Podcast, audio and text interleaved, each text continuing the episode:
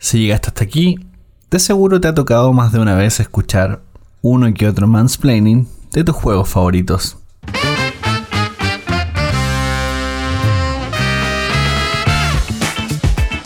Soy Lorena Mancilla y estás escuchando Manual de Supervivencia Lúdica, un podcast de Devir donde estaremos conversando sobre juegos de mesa, rol y bueno, cualquier cosa que quepa en tu ludoteca. Pero antes de empezar, me acompañan en este episodio Lucía Foz de Devir Américas y dos invitadas súper especiales que forman parte de Devir y que nos estarán contando sus experiencias dentro de la industria de los juegos de mesa. Tenemos a Aurora González de Devir Américas y Vanessa Carballo de Devir Imeria. En este episodio estaremos conversando sobre un tema interesante que son las mujeres devirianas. Y bueno, antes de esto quiero darles un poquito de contexto. Las mujeres dentro de la industria de los juegos de mesa. Hay una investigación muy interesante por parte de, por parte de Tania Pobuda. En 2018 hizo un análisis por parte de en la BGG, la Board Game Geek, por si no lo saben, sobre la representación racial y género. ¿Qué encontró? Vamos a hacerlo muy breve porque de por sí su investigación es muy larga. Los juegos de mesa en sí no son hostiles, al contrario, son muy amigables, pero aún así las mujeres no están tan metidas. Hay pocas mujeres que estén jugando o que estén creando juegos. O sea, hay unas cuerdas invisibles que impiden que más mujeres estén integradas. ¿Por qué? Resulta que en 2018 solo 7 juegos de los 200 mejores en la Board Game Geek tienen un diseñador que no es masculino involucrado en él. Ahora son 10. La industria de los juegos de mesa no es solo diseñar juegos. Entonces también nos hace preguntar, hay más mujeres implicadas en esto y quiénes son. En este, en este episodio queremos demostrarles algunas de los otros papeles que pues, están metidas las mujeres dentro de esta industria porque no todo es crear un juego o crear una ilustración para un juego. Y por eso es que tenemos a estas invitadas. Ahora sí, Aurora, Vanessa, muchas gracias por estar en este episodio y Lu, muchas gracias por estar conmigo en este nuevo capítulo. ¿Cómo están? Hola Lore, bien. Hola Vane y Aurora, ¿cómo andan? Bienvenidas al Manual de Supervivencia Lúdica. Hola, muy bien, gracias. Hola, muchas gracias por volver a invitarme, oye. Claro, iba a decir, Vane no es la primera vez que está, estuvo ya no, con yo nosotros. repito. Claro, en un capítulo sobre, sobre las novedades de rol que se vinieron y que ya llegaron a América Latina. Bien. Vane, Por fin. Algunas todavía están por llegar y las estamos esperando mucho, pero Aurora sí es su primer capítulo que nos está acompañando. Sí. Sí, es mi primera vez aquí. Bueno, qué, qué tremendo lo que contabas recién, Lore, ¿no? De esta investigación que decías de la, de la Board Game Geek. Realmente em, es eh, sorprendente. Es muy bajo. ¿7 de 200 o 10 de 200 ahora? Actualmente 10 de 200, o sea, de los 200 mejores juegos. Y ahora imagínate si hiciéramos del conteo total de los juegos que se editan. Serán muchos menos. No, es Entonces, muy poquito. Y hablamos solamente de desarrolladores. Ahora, porque era un poco de lo que hablábamos, hacer un conteo de mujeres dentro de la industria, pero ya en un papel total metidos ya sea como gerentes de ventas o en algo más, es más difícil de contar porque no hay una investigación porque pues estos son papeles que no se ven precisamente, estamos en las sombras creando juegos de mesa realmente y vemos a esos bebés salir a la luz, pero estamos atrás de ello, creando todo pero estamos Sí, sí. ahí. Y normalmente sí. todos piensan en, pues sí, los fans de los juegos y pensamos en un hombre, pero no, también existimos. Y aquí estamos. Sí. Y además que existimos desde el principio. No es que las mujeres hayamos llegado ahora a los juegos de mesa o a los juegos de rol. Hay mujeres jugando y creando desde el principio, pero probablemente somos mucho menos visibles. Así que vale la pena hacerlo relevante. La autora del Monopoly no era, no era mujer. La, la autora del Monopoly original. Sí, El que de salió. De hecho es una historia muy triste con ella porque ella creó el Monopoly original como una... Quería mostrar cómo era malo el monopolio y luego un hombre le compró eh, los derechos del juego, lo patentó y es cuando se hace popular y hace todo lo contrario a la idea que ella tenía.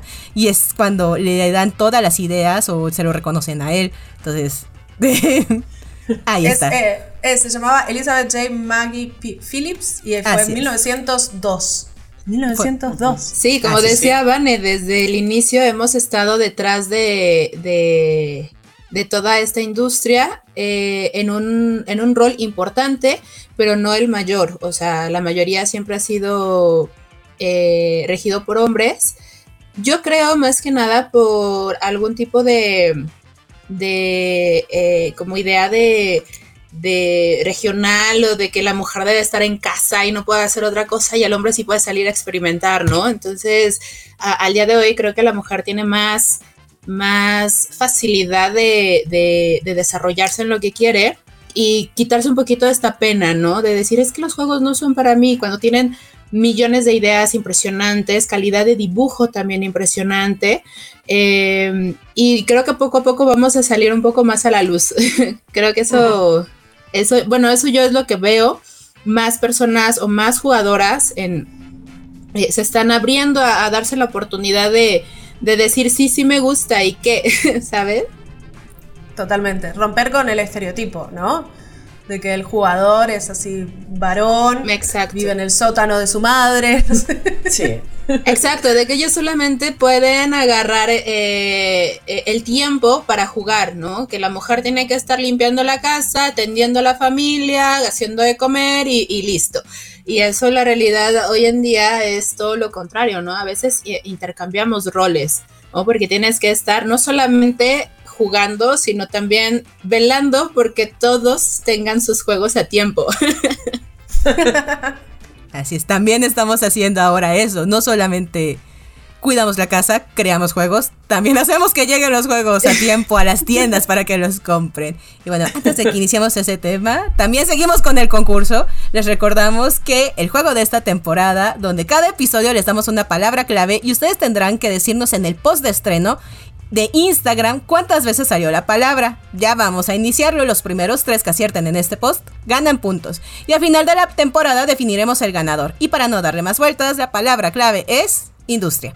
En este momento iniciamos. Ahora sí, cuenta la palabra que no la voy a repetir. Pongan atención. Pero ahora sí, iniciemos nuestro episodio oficialmente. Y bueno, ahora sí, con nuestras invitadas. Quiero saber quién es cada quien. O sea, Vane, Aurora, ¿quiénes son ustedes? Es una pregunta muy filosófica, yo lo sé, yo lo sé, pero vamos a aterrizarlo. ¿Quiénes son ustedes aquí en Devir, en los juegos de mesa? ¿Quiénes son en Devir ustedes?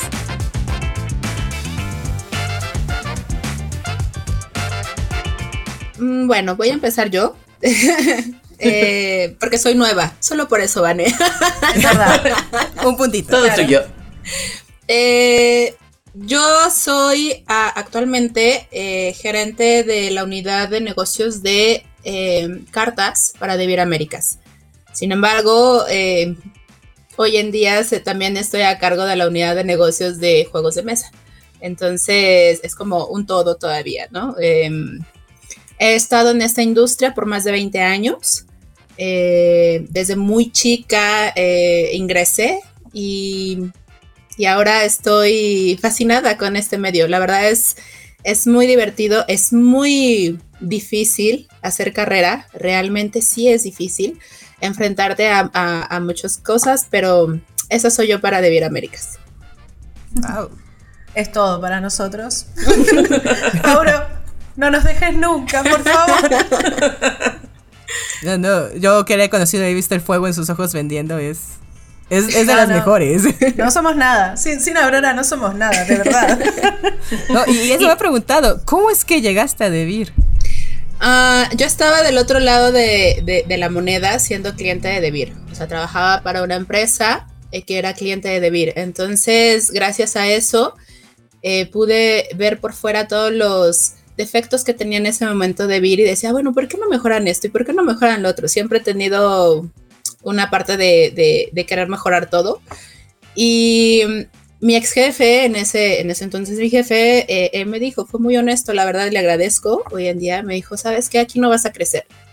Ve y, toca puertas. Sé que Debir está buscando personal y puedes ser tú. Tienes toda la capacidad. Y él fue el que me impulsó, inclusive habló directamente con, con, con, con el jefe de Big Boss y y wow. estoy gracias a él. Es, es, muy raro, ¿no? Porque ¿quién va a querer deshacerse de un empleado?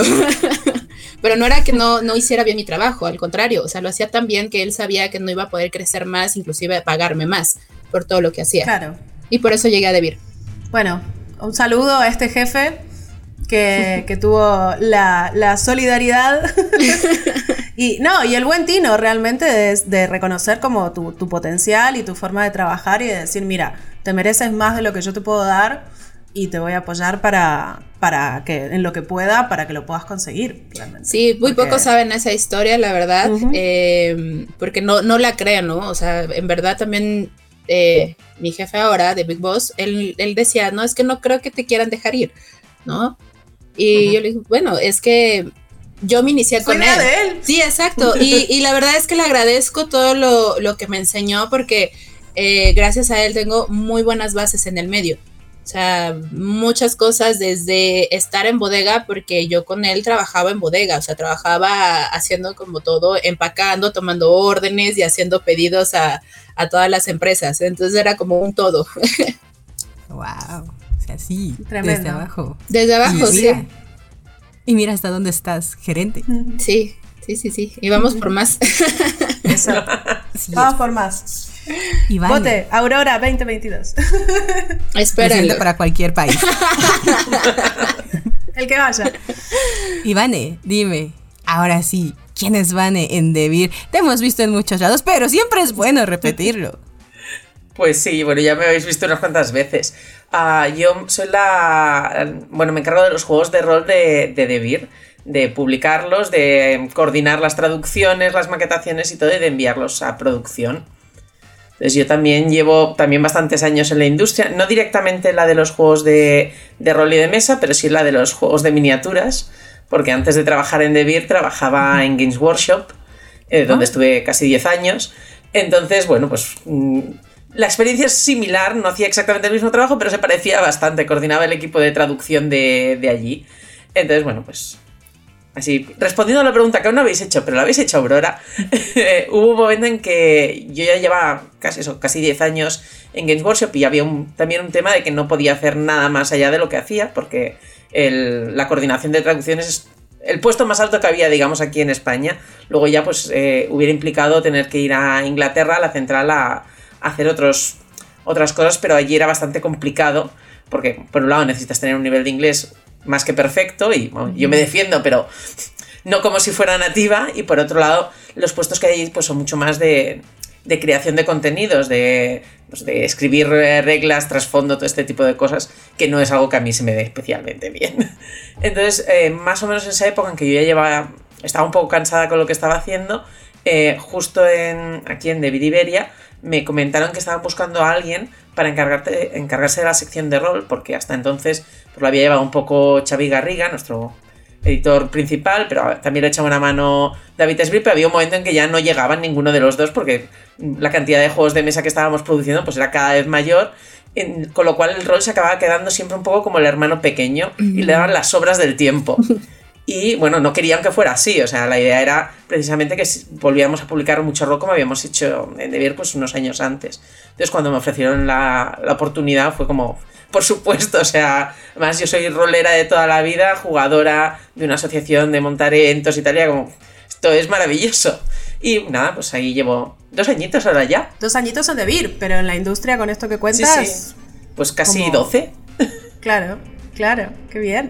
¿no? Y, y Sí. cuando entraste se sintió el cambio, porque sí veníamos de trabajar con Pais y tener pues los libros de, pero no teníamos tantas líneas de rol, a lo mejor el del Señor de los Anillos, pero de repente entras tú y fue como, boom, aquí les traigo todas estas nuevas líneas de rol porque existen. Exacto. De, vean, volteen a ver. Alice ha desaparecido, Baez en Alter el Carbon. Existen nuevas líneas de rol más allá de lo clásico de la fantasía que ustedes ven. Y es como de, sí es cierto, siempre han estado ahí, ¿por qué no las habíamos visto? ¿Por qué no las teníamos?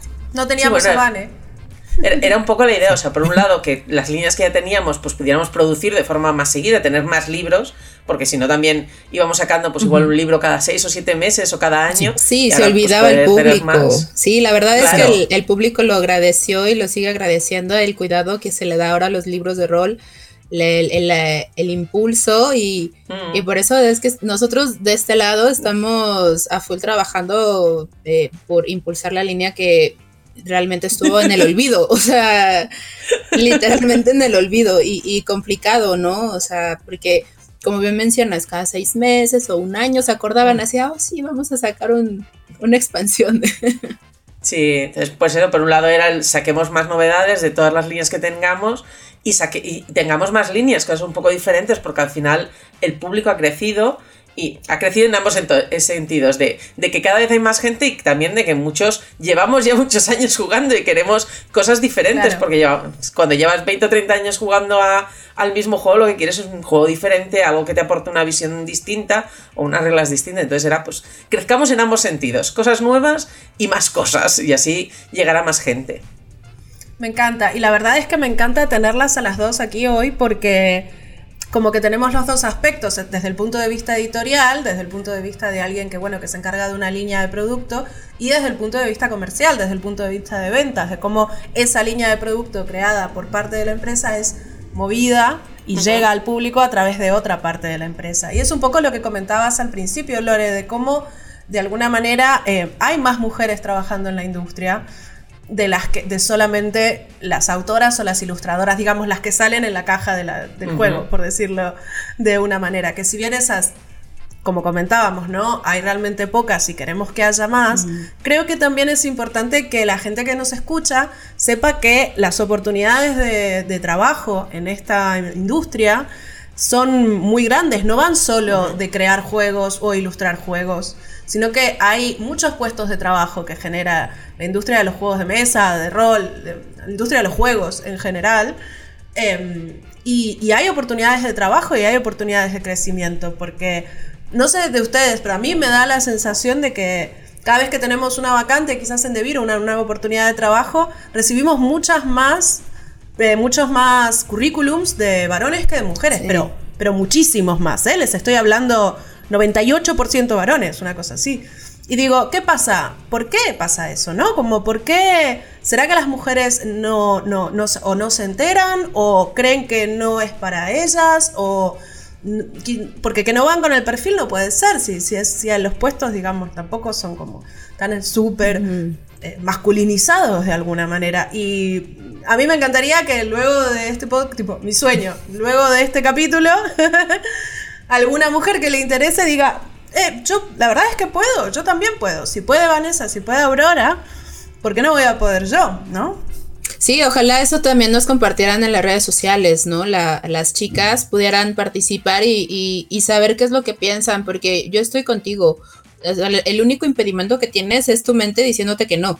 De ahí en fuera, em, los puestos están eh, y es simplemente demostrar tu capacidad, ¿no? O sea, si tienes, yo te puedo decir que, que en sí yo empecé a trabajar a los 14 años y trabajaba de mesera, ¿sabes? O sea, nada que ver con el rubro, o sea, mientras estudiaba. En mis tiempos libres, después fui eh, edecán, demostradora y cosas así que no tenía nada que ver con el rubro, ¿no?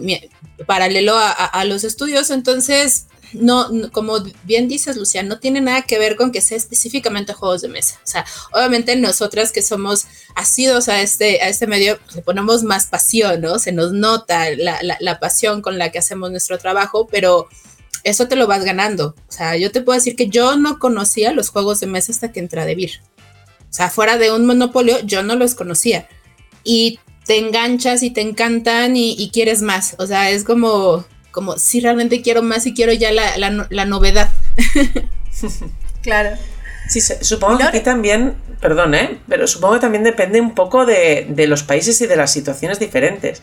Por ejemplo, aquí en Iberia sí que, o sea, es cierto que cuando se, se pide un puesto de trabajo en general se presentan más chicos que chicas, esto también es habitual, pero por ejemplo en, la oficina tenemos muchas mujeres en, puestos muy diversos, me refiero desde puestos comerciales parecidos al de Aurora, por ejemplo, nuestra jefa comercial aquí en Iberia también es una mujer, pero también en puestos de, administración o en puestos de marketing. Al final, claro, el problema de todo esto es que no se ve. no, no, son las caras que la gente conoce, pero al final son los poquitos que salimos en el de News, que hasta que yo llegué eran todos hombres, aquí también un poco más por ellos, pero pero realmente tampoco era representativo de la cantidad de gente que hay en la oficina, porque probablemente estamos hablando casi de un 50-50. Pero como son estos puestos que no tienen esta cara pública, cuesta mucho más saberlo. Entonces, sigue pasando, ¿eh? que se siguen presentando más, hombres que mujeres a, muchos de los puestos de trabajo, cuando para la, la inmensa mayoría, bueno, supongo que para todos, es, es diferente. Al final, mm, el trabajo no lo haces exactamente con lo que te diferencia, sino con el resto, ¿no? Y es, aquí es el no tener miedo. Uno piensa, bueno, es que yo no, yo no creo los juegos de mesa, a lo mejor no me interesa, no ilustro y eso. No, a lo mejor para entrar a esta industria no necesitas saber de eso. Puedes saber de negocios, puedes saber de marketing, puedes saber de contabilidad. Porque adivina que las industrias de juegos de mesa necesitan todas esas Necesitan. personas. Porque eso compone cada industria. Y de repente cuando Claro. te des cuenta, cualquier otra compañía de juegos de mesa está pidiendo a estas personas. Y esto no importa si eres hombre o mujer. Y de hecho, si eres mujer, anímate. Y te gustan los juegos de mesa, anímate, porque va a ser el mejor ambiente para ti. Sí, vas a hacer lo que te dedicas en la carrera, pero vas a estar en una empresa que te guste. Exacto. Eso es la Claro. gran diferencia. Sí, Y divertida. también es cierto que resalta, o sea, si tienes 25 candidatos hombres y dos mujeres, probablemente la persona que reciba los currículums le llamen la atención las dos mujeres porque resaltan en contraste. Claro. Así que también... Sí, no, y, y es parte de, de, de justo de esta industria, a lo mejor el pensamiento en, en el que no es que como son la mayoría hombres, me van a, a discriminar o va a ser muy complicado laborar juntos, tener una buena relación de trabajo. O lo que hoy en día está muy de moda, ¿no? El acoso laboral, porque son todos hombres y, y- y yo soy mujer. La realidad es que en esta industria es súper amable. eh, no, yo no he sabido de esos casos, honestamente, porque todos estamos como tan ávidos de, de hacer llegar esta diversión a más puntos eh, eh, en, el, en el mundo que ni te fijas en eso, lo que quieres es trabajar correctamente, es un ambiente súper sano, eso es lo que yo me he dado cuenta, o sea, no hay, por lo menos eh, dentro de estos puestos que, que hay vacantes, no, no hay una diferencia entre si postula un hombre o si postula una mujer, pero como dices, casi no postulan mujeres. Sí, en algún momento, de hecho, sí hablábamos Lu y yo y se preguntamos de por qué no hay mujeres y fue de, es que es eso, no se postulan. Y es de, bueno, por eso no tenemos más compañeras. Hablamos nosotros, por lo menos dentro de ciertas áreas, marketing global en Latinoamérica. Y es de, ah, bueno, si no se postulan, Sí. ¿cómo vamos a tener más compañeras? Por eso, la idea es que se postulen. Hoy el objetivo es ese. que, que no tengan, que no tengan, que no tengan miedo, que no tengan vergüenza, ¿no? Que realmente las queremos, las queremos aquí. Porque, porque es- yo creo que también aportas, imagínate, o sea, tener equipos con diversidad, ya sean equipos de marketing, de ventas, de editorial, de lo que sea. Em, tener gente que, que venga de sitios diferentes, con formas de pensar diferentes, con identidades diferentes, siempre aporta, no desde un lugar de como, bueno, tener que tener la checklist de cumplir con la diversidad por, por- porque sí, sino porque realmente personas con formaciones distintas, que provienen de sitios distintos, con identidades diferentes, te van a aportar diferentes ideas para el equipo, te van a aportar diferentes formas de trabajo, diferentes flujos de trabajo, perspectivas. Eh, si, estamos, si somos todos iguales, eh, el trabajo va a ser todo muy monótono y muy siempre en el mismo carril. Entonces, cuanta mayor... Y, y creo que eso también pensaba cuando te escuchaba al principio, Lore, sobre las autoras con el, en el top 200 de la BGG, como... Y pensaba en Elizabeth Hargrave, ¿no? Y cómo el Wingspan en su momento fue una revolución prácticamente. eh, y, y yo sentía que, no sé cómo explicarlo, y quizás es muy, no tiene mucho sentido lo que voy a decir, pero de alguna manera sentía, siento que los juegos de ella tienen como una sensibilidad desde el punto de vista de, de la preservación, de la naturaleza, ¿no? Desde la apreciación de lo, de lo, de lo estético y de lo bello que tiene como la biodiversidad, ¿no? Pienso en mariposas también, aparte de, de Wingspan. Y no me sorprende para nada que la autora sea una mujer, porque viene con una sensibilidad diferente, siento yo. No quiere decir, por supuesto, acá estamos pintando con brocha gorda, ¿no? O sea, no, no estoy, estoy haciendo una generalización muy poco sutil, pero sí siento que eh, eso, la diversidad se refleja en el producto. Y se dan productos diferentes, y se dan juegos diferentes, y formas de trabajo diferentes. Entonces es más divertido. o sea, puede ser desde hombre, mujer o preferencia, pero eso nos da diversidad dentro de los juegos de mesa. Y, y también hay algo, son pequeñas paredes que nos hemos puesto sin querer, pero por seguir una hegemonía de pensamiento. Y es también lo que dicen, dentro de las portadas de los juegos de mesa, casi todos son hombres blancos y muy pocos son, y, re- y son los juegos que resaltan son o alguna mujer o alguna persona eh, con una tez diferente. Y cuando salen es como de... "Ah, Es un juego muy diferente y es de... Sí. No, solamente está rompiendo lo, lo que casi siempre estás viendo, que siempre tiene que ser Un estereotipo. algo. Un estereotipo, exacto. Y es de no, Señores con bigote les allá. llamamos aquí. Exacto. Y es de, no, hay más allá. Y, y lo único que falta es como romper esas barreras y darnos cuenta que realmente en la realidad somos todos diversos, somos hombres, mujeres y somos de todos los tamaños. Y eso se tiene que plasmar en los artes y eso es lo que cuando lo vemos nos rompe, porque lo único que nos rompe es ver las realidades. Sí.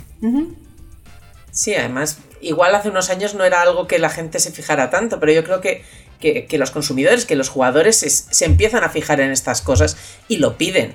Pero mm, yo que vengo de la parte de los juegos de rol, si miras juegos de rol de los 80 y de los 90, encontrarás la típica mujer con una armadura que básicamente es un bikini de mallas. Sí. Pues Eso yo cuando lo veía me parecía tan tonto, era como, pero ¿qué, qué mujer en su sano juicio iría con tacones y con un bikini a un combate, por favor? A la guerra No, sin armadura. Es- Dame algo que me tape hasta las orejas. Pa- para que solo le peguen y ahí. te saca de te saca de la ambientación porque piensas, esto es una tontería. O sea, nadie iría con esos tacones de aguja. Cualquiera que se ha puesto un tacón de aguja sabe que eso no sirve para combatir, ni siquiera para caminar. Bueno, para combatir sí, para correr no. Bueno, sea, se para, arroja, pero para se combatir con la arma. punta, con el tacón. Arma. No Una- para llevar arma exótica. Vale, vale, incluimos un arma exótica que sea tacón de aguja en algún. Sí, sí. Habrá que hacerlos metálicos para que estén afilados o algo. Claro. Claro, pero- claro. Pero claro, ahora. Y, y eso ya me llamaba a mí la atención en los 90, ¿sabes? De. Esto no tiene sentido. Y es muy fácil que eso algunas mujeres las haya tirado para atrás de entrar a jugar o de plantearse coger esos libros. Pues esto es algo que ahora ya tenemos más en cuenta también porque ha habido más mujeres que, que han levantado la voz y han dicho, tío, esto no puede ser así. Ya basta de que sea así. ¿no? O sea, más bien ya basta Claro. de que sea Y- así. Igual que con el tema de hombres y mujeres, pues con el tema de, como decíais, de, de aspecto. No todo el mundo va a ser un rubio de ojos azules de metro noventa o si es una mujer así de, de formas perfectas. La gente somos diferentes y hay gente que salta y hay gente que es baja, y hay gente que está delgada y que está gorda y hay gente que tiene la tez más clara o que la tiene más oscura o que tiene unos rasgos diferentes. Entonces, contra más gente diferente tengamos en la industria en todos los puestos, mejor, porque van a aportar su punto de vista, vamos a hacer cosas más diferentes, más interesantes, que van a llamar la atención de más gente. Claro. Eh, Incluso Totalmente. desde un punto de vista mm, económico y capitalista al máximo, contra más diversidad tengamos, más di- juegos más diversos vamos a tener, más público vamos a traer. Sí, tenemos que decirlo. vamos a vender. O sea, tenemos que decirlo, somos parte de la industria de los juegos de mesa, nos interesa el dinero, Sí. lo sentimos y también somos consumidores, también queremos la parte romántica, pero Sí, queremos claro, que nos paguen. Y como consumidores, yo creo, yo quiero ver cosas diferentes, porque Sí. al final, si no, Total. estás viendo todo el rato lo mismo. O sea, ¿cuántos juegos que te recuerdan a otro, que son básicamente lo mismo, pero cambiando el decorado, hemos visto? Pues es que necesitamos gente nueva, gente diferente, que dé que dé un aspecto diferente y que dé unas ideas diferentes a la industria. Claro, yo sí siento que, que hay muchas mujeres que han visto un juego y que piensan, ah, es que esto podría ser mejor de tal manera, pero no se animan, ¿no? O sea, eh, yo creo que en su mente la, la industria está sumamente cerrada y dicen, sí tengo una buena idea, pero no la voy a hacer porque la gobiernan hombres. Y, la realidad es otra, como mencionas, Mane, hay un montón de mujeres eh, que trabajamos no solamente creando contenido, no solamente creando juegos, sino haciendo todo lo posible para que los juegos lleguen a donde tienen que llegar, a unos valores correctos, o sea, que, se- que puedan ser accesibles para todo el mundo y, y que se conozcan más. O sea, si es un trabajo diferente y, y que está detrás de, de- que simplemente recibas o, puedas ver el, el juego en, en determinada vitrina, ¿no?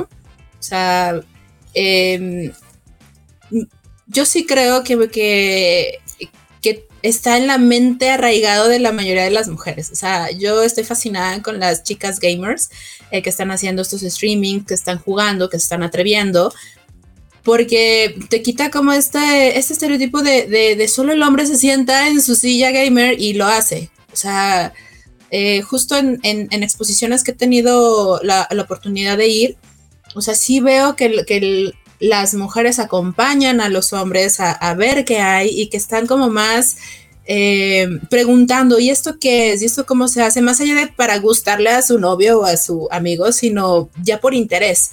Entonces, eh, sí he visto que hay un, un incremento en, en, en la audiencia a la que va este tipo de eventos de mujeres. Yo me acuerdo el primer torneo de Magic que fui, era la única mujer. sí. La única. No había nadie más, ni una, ni, ni, ni jueza, ni, ni cosplayer, ni, acompañando, nada. La única, entré y dije, uff.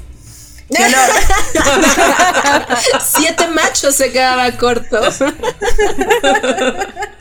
Sí, yo creo que además es, es algo que sí que está cambiando, porque aquí en, eh, yo estoy en una asociación y llevamos muchos años haciendo eventos y he podido ver como literalmente el número de mujeres crece. y la, o sea, ya no el número, sino la proporción.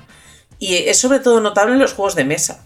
O sea, por aquí, mm. cuando hay un evento de juegos de mesa, igual la mitad del público son mujeres. O sea, estamos hablando ya de una paridad bastante... que si no es el 50-50, igual es un 45-55. En, otros ámbitos aún no tanto. En juegos de rol también ha crecido, pero no, no estamos tan bien. En Magic y en temas de miniaturas y tal, que es otro tema que he visto mucho, ahí sí que sigue habiendo muy poquitas mujeres. Alguna más, ¿eh? Ya se van viendo. Y por ejemplo, aquí en. Creo que fue en Madrid o por ahí, se montó un torneo solo para mujeres de, juegos de miniaturas, de, de Warhammer en concreto y lo llenaron. O sea, habían hecho, creo que era 12 plazas porque no se fiaban de que hubiera mucha gente. Además, con todo el tema de restricciones de COVID, pues mm. Mm, era un poco complicado. Y acabaron ampliando, no sé si fue a 20 plazas, porque es que tenían un montón de gente en reserva y era como, bueno, ya nos lo montaremos, pero queremos que puedan venir. Y todo esto, que luego vas a un torneo normal de Warhammer y no ves a ninguna mujer, o ves a una. Es un poco como Lucía decía en Magic. Pero al final yo creo que es el pequeño cambio que se va viendo en la industria. Poco a poco hay más mujeres que se atreven a ir, que se atreven a ir solas. Que ya igual al principio iban pues, con un amigo, con una pareja o con un grupo de amigos. Y ahora yo he visto en eventos a muchas mujeres venir solas o venir en un grupo de amigas. De es que jugamos nosotras entre nosotras. Y es que a veces ayuda a la creación de esos espacios seguros.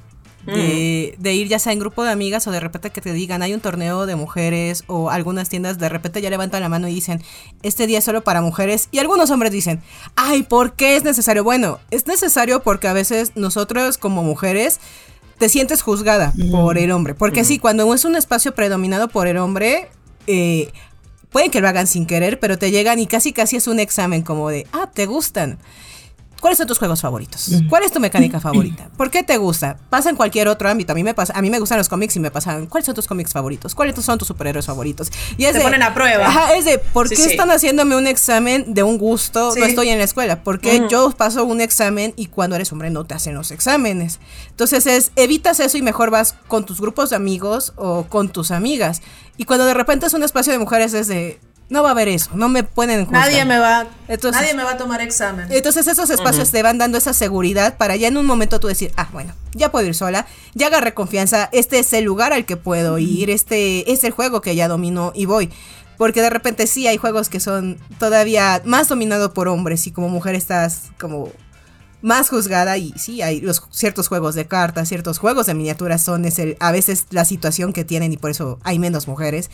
Tal vez el, los juegos de mesa no, pero por eso se necesitan esos espacios seguros, mm. todavía.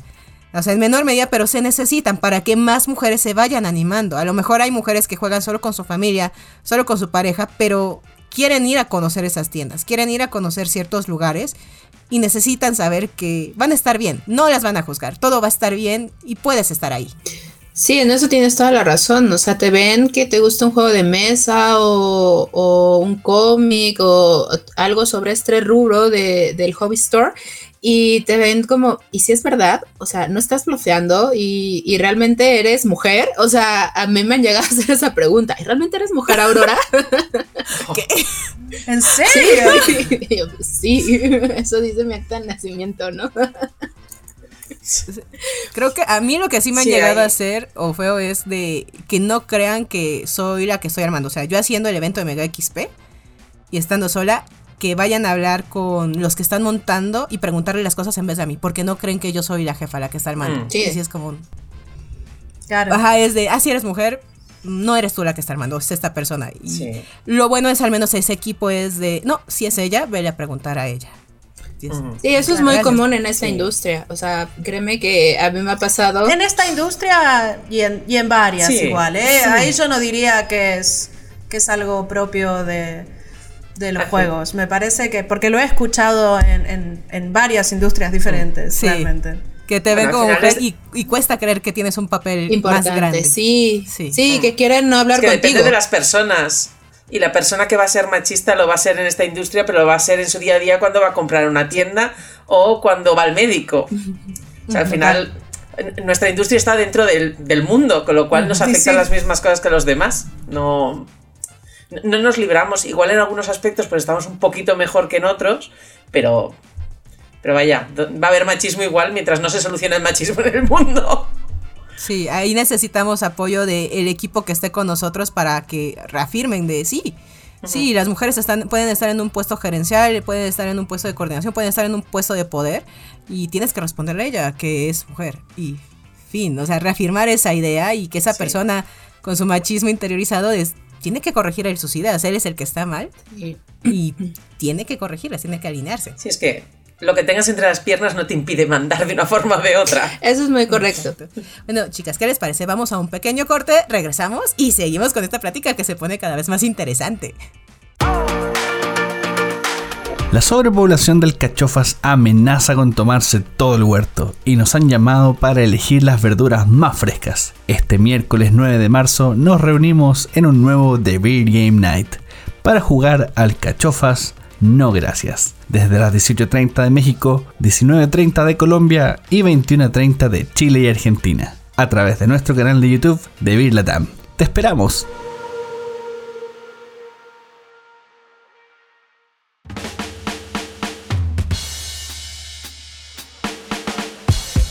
Y bueno, regresamos. Ahora vamos a tener un The Beer Night con alcachofas. No, gracias. No se me antojan las alcachofas, realmente no me gustan.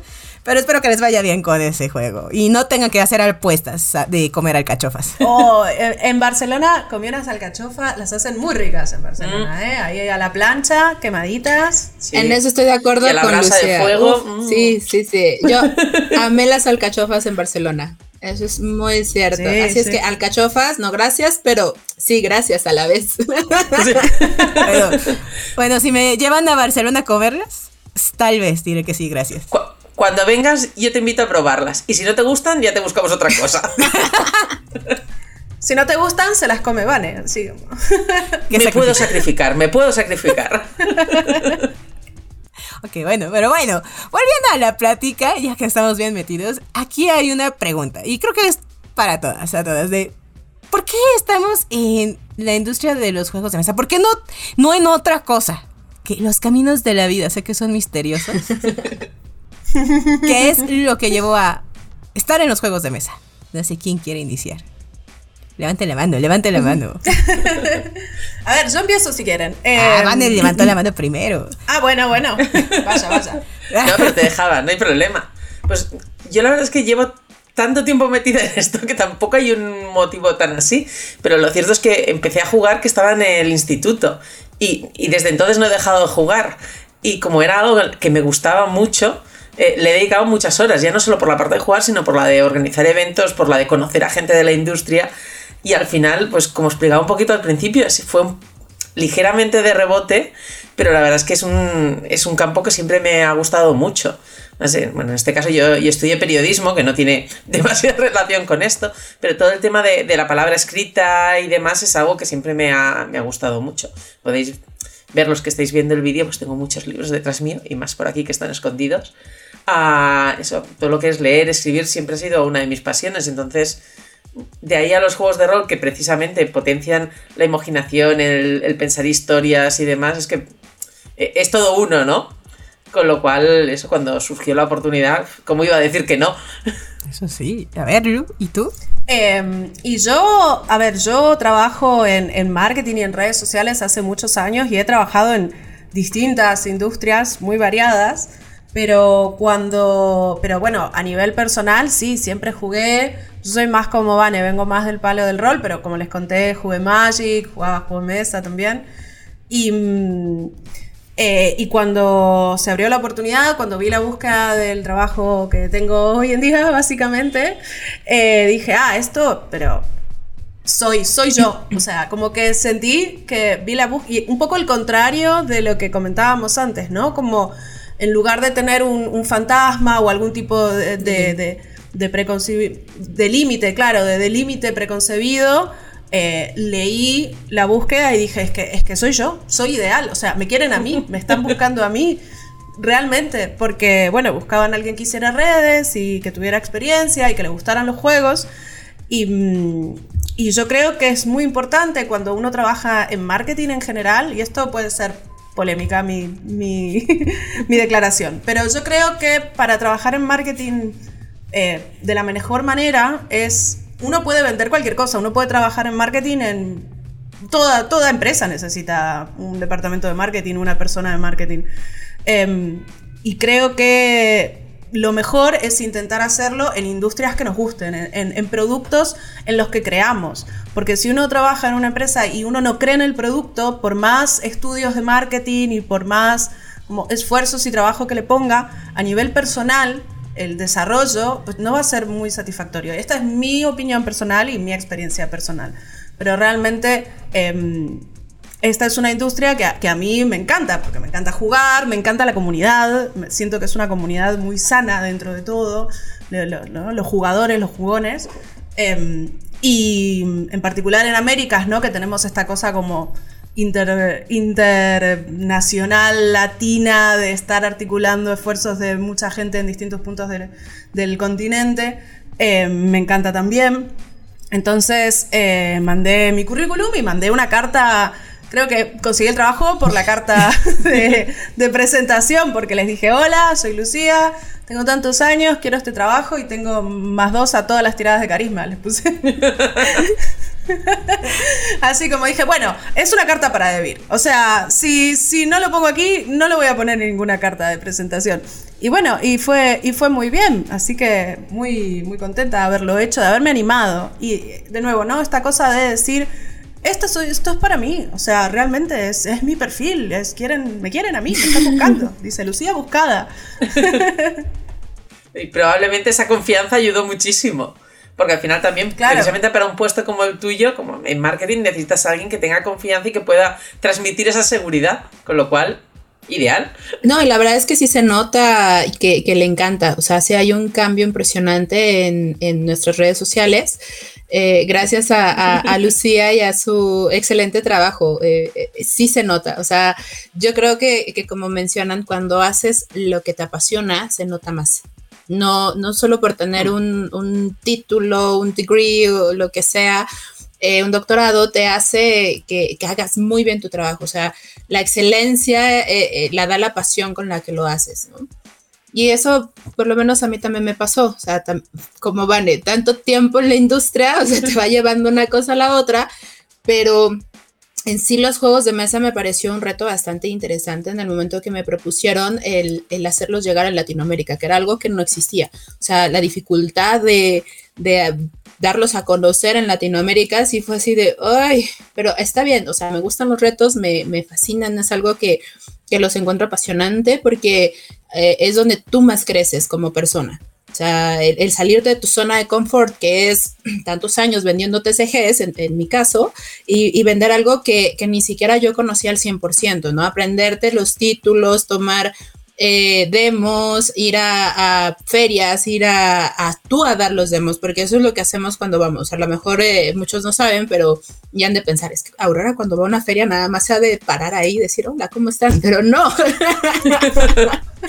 es, y, Lorena lo ha visto, o sea, es ir a trabajar, ir a explicarles y estar haciendo la labor.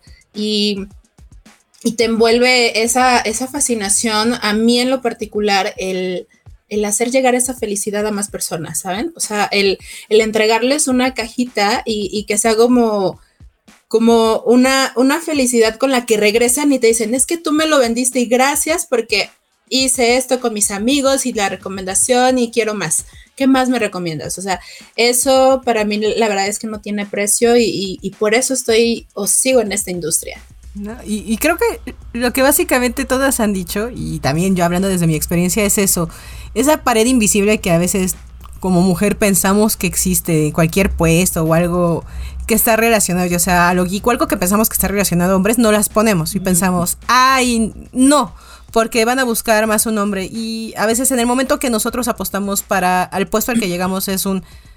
No, no, no la vemos, no vemos esa pared, es ver más el de, es que a mí me gusta esto. Yo realmente, tanto cuando entré a Devir o eh, los trabajos que he estado, que son un poco de la industria geek, yo no he pensado de es que es porque soy mujer y hay más hombres. No, es un a mí me gusta. Entonces voy a intentarlo porque a mí me gusta este, esto. Y entonces es eso, apuestas a lo que te gusta. No estás viendo ni siquiera si eh, ah, es porque eres mujer o va a haber más hombres. Es un yo voy, voy apuesto todo a este nuevo reto, voy a apostar todo a, a esto que a esta industria que me gusta porque soy muy fan. Y ya cuando estás aquí, eh, ya conoces muchas cosas. Claro que te vas a encontrar retos, porque sí los hay, porque esta industria y está metida en este mundo que está teniendo cambios y que no vamos a separarlo todavía de ciertas estructuras que están todavía cambiándose. Y a veces vas a llevarte y vas a llegar con un día de, ay, me topé con esta persona que me hizo pasar este coraje. Pero borrón y cuenta nueva, tengo que seguir haciendo el trabajo. O al menos un, bueno, al menos hice pensar o replanteé esta idea para poder mandar ese producto de otra manera. Entonces es un, siempre es un repensar las cosas. Pero sí, creo que lo principal es también esa pared invisible, sí existe pero también nosotros o nosotras nos las llegamos a poner. No queremos, no a veces decimos, es que existe más allá por la sociedad, no, pero también nosotras nos las ponemos. Claro, son internas, son internas. El famoso saboteador interno, ¿no? Sí, igual, igual es por un tema cultural, pero creo que hay muchas veces que las mujeres en, no tenemos esa ambición. Igual se, insiste más a los hombres en que, en que sean muy ambiciosos e intenten em, llegar a un puesto mejor o conseguir un puesto que les dé más dinero o que les dé más prestigio, mientras que a las mujeres no se les insiste tanto y al final, pues estas cosas las acabas interiorizando, ¿no? Mm. De, bueno, yo ya estoy bien como estoy, no voy a buscar otra cosa o no. No, tú puedes hacerlo igual que cualquiera. Si te lo propones, puedes llegar a, a cualquier sitio, es decir, e, en esta industria y en cualquier otra, ¿no? Al final eh, todos somos igual de válidos y tienes que buscar algo que se te dé bien, obviamente, algo que te guste, si es posible. Eh, todos tenemos que comer y obviamente habrá mucha gente que acabará trabajando en cosas que no son su gran pasión. Pero bueno, incluso cuando estás trabajando en algo que no te gusta, puedes intentar buscar qué parte tiene que, que, te gusta más o buscar cómo irte a otro sitio donde haya algo que te guste más. Claro, y, eso, la industria de los juegos de mesa está llena de oportunidades. Sí, y de hecho creo que eso tiene que ver mucho con, la formación del cerebro humano entre hombre y mujer, porque sí hay una diferencia bastante amplia en la cual eh, el hombre es como muy negro o blanco, ¿no? Y la mujer tiene todos los matices del mundo entre, entre ambos. Y, lo piensa y lo repiensa y dice, no, es que me van a juzgar, no, es que, no, es que, y, te ves los millones de defectos y piensas que que tu desempeño no, no, va a ser el mejor o que no vas a llegar a las expectativas, etc. Y te vas poniendo o creando este muro invisible, ¿no? El que mencionan y tú misma lo vas construyendo. O sea, más allá de, la sociedad eres tú misma y creo que eso, eso debe acabar porque em, al día de hoy en, cualquier puesto no hay mucha diferencia entre las capacidades de un hombre y de una mujer. O sea, gracias a todos los cambios que se están haciendo, porque antes sí había, pero gracias a los cambios en las leyes, em, ya no existe esto de que no lo puedas hacer. Si hay limitantes, obviamente, ¿no? O sea, si en bodega yo no tengo la capacidad para cargar, bueno, ahí es una limitante por, por mi fisionomía, ¿no? O sea, pero si soy una persona que se ejercita todos los días y que tengo una o sea, le voy a dar. Sí, pero al final eh, eh, depende de la persona, no de su género. Porque también hay hombres que no tienen fuerza física. o, por, tu edad. Igual a determinadas edades no vas a poder cargar eh, según qué pesos, aunque seas un varón y siempre lo hayas hecho. Es, es más bien una cuestión personal. O sea, yo no creo que haya una diferencia física, sino sobre todo una diferencia cultural de lo que te han machacado toda la vida que puedes hacer o que no puedes hacer, o que está bien que hagas o que no está bien que hagas que al final te acabas creando tú este, esta barrera y este, este techo, ¿no? Y al final el 99% de las cosas las puede hacer igual un hombre que una mujer y no va a haber una diferencia, va a haber la diferencia de si tú eres mejor en eso o en otro.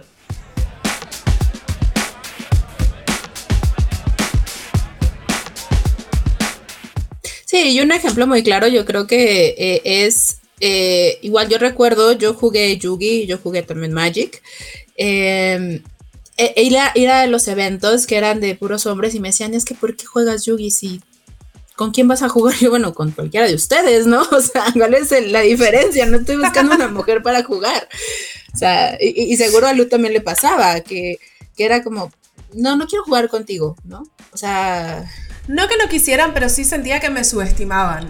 Era como, ah, chiquita, viene aquí, pobre, bueno, está bien. Como, no, no, no era que te iban a dejar ganar, porque era un torneo y nadie te deja ganar en ningún torneo pero sí sentía que había como una subestimación del otro lado, como que creían que no sabía lo que estaba haciendo, por ejemplo. Creo que eso igual ya va va cambiando bastante, o sea, me parece que hemos tenido sí, no, es ideal para darles una paliza y ganarles a todos. Sí. Es que eso motiva, realmente. Sí. Ese fuego te lo dan, te dicen de, ah, sí, sí. voy a ganar. Pero claro, yo de más pequeña estaba más en, en, en, mi adolescencia y demás, yo estaba como más en, en, la movida cultural otaku de aquí de Buenos Aires, de Argentina, ¿no? Del anime, del manga y demás. Y esa siempre fue como una esfera muy mixta, uh -huh. siempre, al menos aquí en Buenos Aires, porque, porque estaba Dragon Ball, pero estaba Sailor Moon. Entonces, eh, siempre eh, fue bastante 50-50, ¿no? Entonces en ese aspecto, si bien era como también un ambiente geek, por eso lo traigo a cuento, era un ambiente diferente porque eso, porque Sailor Moon. Gracias, Naoko Takeuchi, por todo. pero, mm, pero claro, cuando me empecé a meter con Magic y demás, de repente fue, pero estoy rodeada, o sea, ¿no? ¿Qué, qué es esto?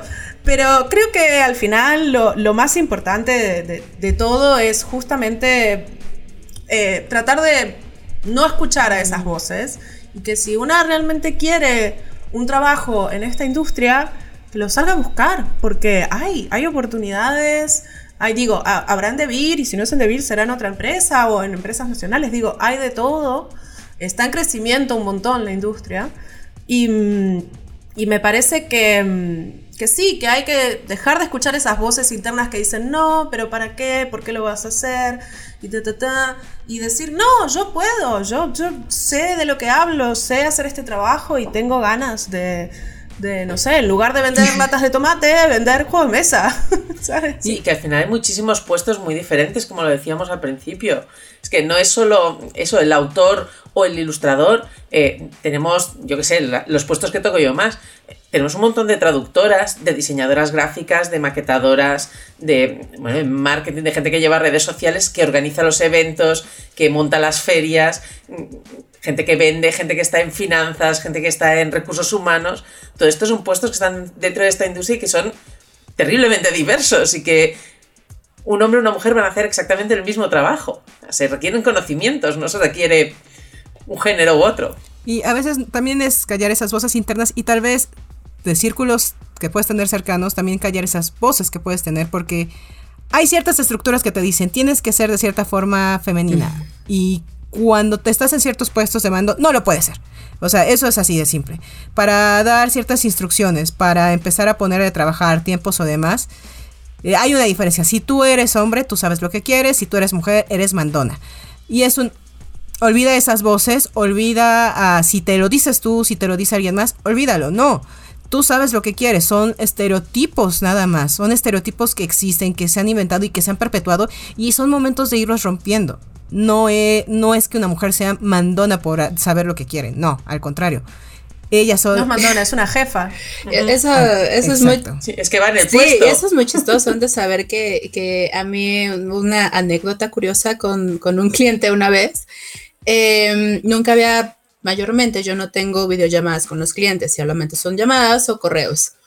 Y casualmente fui al país del cliente y me dijo, ay Aurora, ¿eres tú Aurora? La Aurora que me contesta, la Aurora eh, gerente. Yo, sí, sí, soy yo.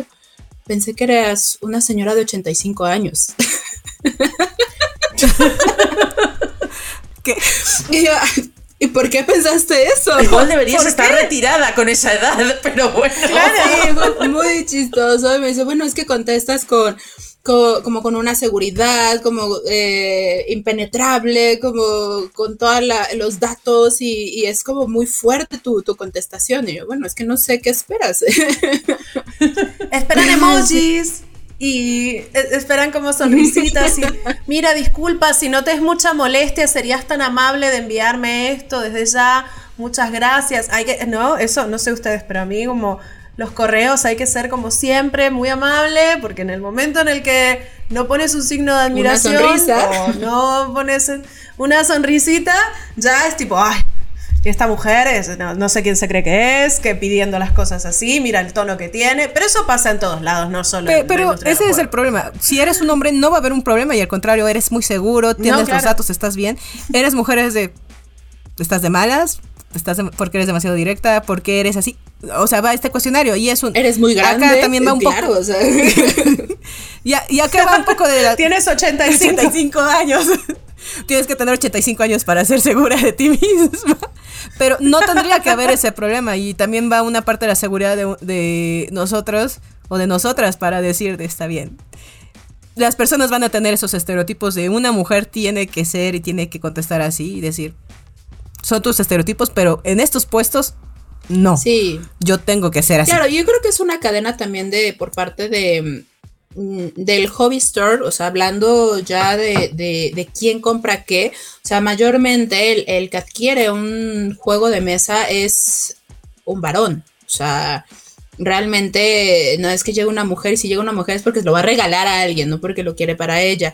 Y así sucesivamente, entonces yo creo que la cadena te hace pensar que que quien te atiende o quien sabe o quien tiene las reglas tiene que ser un hombre, ¿no? Porque ellos a su vez, como son dueños de locales, de negocios, son los que tienen las riendas y los que hacen, ¿no? Y a lo mejor tienen contratada a una chica, pero nada más para demostrar los juegos o tenerlos ahí, o sea, eh, eso está como muy arraigado dentro de Latinoamérica, creo yo. Eh, y a lo mejor por eso toman como esta, esta sensación de que Mm, como lo platicábamos antes, es que quiero a alguien que, que, sí me pueda resolver, ¿no? Porque tú eres mujer seguramente no vas a poder resolver. O, o, con quién me puedo, em, con quién puedo comunicarme mejor, ¿no? Porque sí, me ha pasado, es que eres mujer y, necesito a alguien que realmente me pueda resolver. Bueno, yo te puedo resolver lo que quieras, ¿no? O sea, no hay ningún problema. Y si no te parece mi resolución, ahí sí te puedo derivar con alguien más para ver si, si te da otra, pero no creo, ¿no? Sí es más, más de costumbre, pienso yo. O sea, que, que, de, de, que poca capacidad de nosotras, porque, insisto, como lo hemos platicado eh, aquí, es todas somos capaces de hacer lo que queramos. O sea, lo que queramos, desde vender latas de tomate hasta crear juegos de mesa. Creo que, tenemos esa capacidad, si es lo que realmente nos gusta y nos apasiona. O sea, creo que la vida a veces es muy corta, no, no a veces, es muy corta, porque no sabemos si vamos a despertar, como para desperdiciarla en, en un trabajo que no te gusta. O sea, la realidad es que la industria es muy divertida. O sea, sí tienes que cumplir con tus deberes, ¿no? Pero vamos, te permite probar juegos, te permite saber que existen otras, otras líneas. O sea, yo tuve poco contacto con el rol hasta que empezaron a hacer los, los, eh, los videos en YouTube de las partidas y yo fascinada. O sea, yo dije, quiero, quiero jugar rol ahora. Qué bueno. Bueno, Así me gusta, que te vengas. Y, estás invitada al próximo The Beer Night de Rol. claro. el próximo que nos toca es Alter el Carbon. Uh. claro, cuando quieras, por supuesto, Auro. Me alegro, me alegro mucho que te guste. La verdad, chicas, no sé ustedes, pero. cantidad de qué manera de tirar, qué manera de tirar cosas. ¿Qué dirán los jefes cuando nos escuchen? que, necesitamos más jugadoras y contratar más mujeres. Em, pero yo la verdad es que estoy muy contenta y muy agradecida con ustedes dos por habernos acompañado en este episodio. Porque siento que son cosas muy importantes que no se escuchan tanto y que vale la pena hoy siendo 8 de marzo, ¿no? Em, estará presente en todas las redes siempre en este mes, siempre se ven más estas cosas y me parece muy importante. Creo que desde Debir al menos en particular hacemos el esfuerzo de tratar de, tener paridad de género en los equipos, de tener mujeres en puestos de, trabajo ejecutivos, de tener visibilidad en, lo que es los equipos, ¿no? Lo que comentabas, Vani, al principio, ¿no? En el Debir News. Eres la única, pero ahora en Debir TV también está, está Kenia, está la, chica de los tutoriales, están en Debir Cat también, Carla. Em, entonces me parece que... Em, eh, siento que al menos desde Debir hacemos como el trabajo y, tratamos de visibilizar el trabajo de las mujeres que tenemos en nuestra empresa, que es un poco también lo de hoy, pero al mismo tiempo apoyar a autoras, apoyar a ilustradoras em, y tratar de que, bueno, ojalá que dentro de un par de años ese top 200 de la BGG tenga 100 mujeres autoras. O sea, ¿por qué no? ¿Por qué no? Apuntemos a esa. Bueno, tenemos muchos juegos ya publicados por mujeres. Eh, poco a poco. Al final es que también es, creo que es un tema un poco de boca a boca. De que yo, que sé, supongo que las autoras ven, ah, pues mira, esta editorial ha publicado una chica, pues igual yo también me puedo animar a hacerlo. Y bueno, esto también ayuda. Y en referencia a lo que decías, obviamente, este mes es un mes que tiene mucha visibilización para todos estos temas, pero al final son temas que tienen que estar todo el año. No, no hacer un, ay, vamos a hacer una cosa porque es 8 de marzo y el resto del año, que le fastidien, hombre. No, no. Al final, las mujeres estamos todo el año y hacemos trabajo todo el año y participamos todo el año. Está bien que se nos vea un día un poquito más, pero pero el trabajo duro es todos los días. O sea, no, quiere decir que después de este episodio ya, ya ninguno de nosotros trabaja. Oh, sí, ya, Dios de vir, ya no Estaría bien trabajar solo un día al año, ¿eh? Estaría bomba, sí. y que me paguen todo el año, perfecto. Claro. Creo que no va a colar, no va a colar. Algo me dice que no. No creo que nos lo aprueben. Pero también los datos no son, o sea, sí son muy impactantes porque son la realidad, pero también son para animar y concientizar. De hecho, Elizabeth Hagrid actualiza cada vez su sitio de estos son los datos ahora, pero también es de, pero existen estos grupos donde más mujeres estamos hablando de la industria, eh, existen todas estas formas en las que nos podemos apoyar, eh, ve a tu tienda local y pide juegos de autoras, ve, apoya a las desarrolladoras de juegos de mesa que conozcas, apoya, apoya a la industria, o sea, básicamente... A las creadoras de contenido. Apoya a las creadoras, de contenido. Que cada vez hay más Em, cada vez son más creativas y realmente creo que han hecho mucho, al menos en Latinoamérica.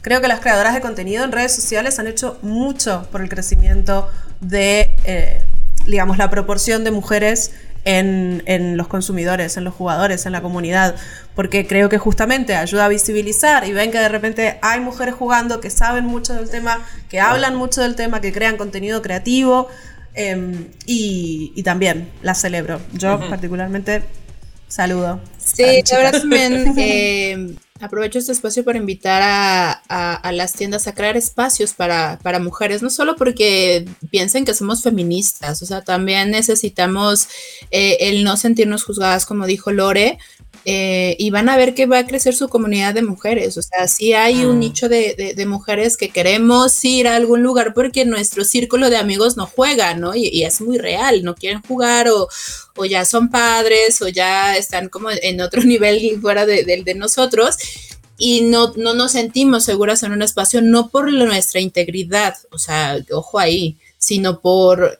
por el hecho de sentirte cómoda jugando, cómoda en el que te van a explicar y no te van a decir, ay, es que es mujer y le tenemos que explicar como 20 veces, ¿no? O sea... Sí, al, final las tiendas son un punto de entrada muy importante para la gente, para los jugadores nuevos y para las jugadoras nuevas. Y bueno, seguro que os ha pasado, pero el, ir a una tienda y que te digan, ay, ¿qué estás mirando algo para tu novio? Es como, no, amigo, llevo 20 años jugando, me estoy mirando algo para mí. Sí. Pues precisamente la gente de las tiendas tiene que ver que ese tipo de preguntas sobran. Eh, eh, o sea, y ese tipo de, juicio de, ay, igual esto es muy complicado. No tienes ni idea de quién soy. Hace una pregunta abierta que probablemente me siente mucho mejor y haga que quiera volver a venir a comprar, que al final es lo que al tendero le interesa. Pregúntame qué me gusta, a qué he jugado antes, para quién es este juego, si es para mí o para otra persona. Y eso a mí me va a hacer sentir bienvenida a la tienda y va a hacer que luego quiera volver a ese sitio, porque, bueno, eso me ha pasado. Hay tiendas a las que no he vuelto Entré una vez, me han tratado menos y como, mm, pues ya has visto mi dinero bastante.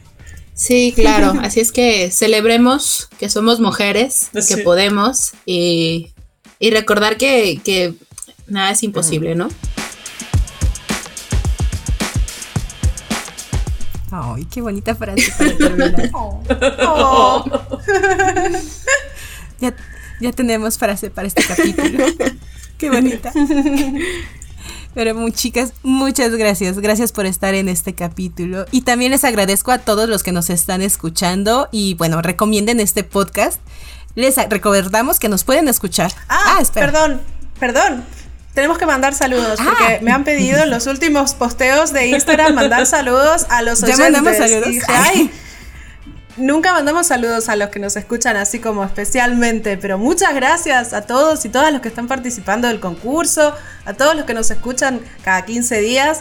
La verdad es que muy, yo estoy súper agradecida. Hacemos este podcast con mucho amor, con mucho entusiasmo y la verdad que si no estuvieran del otro lado escuchando y participando y dejándonos comentarios, no tendría tanta gracia. Así que muchas gracias para todos y todas. Ahora sí, perdón.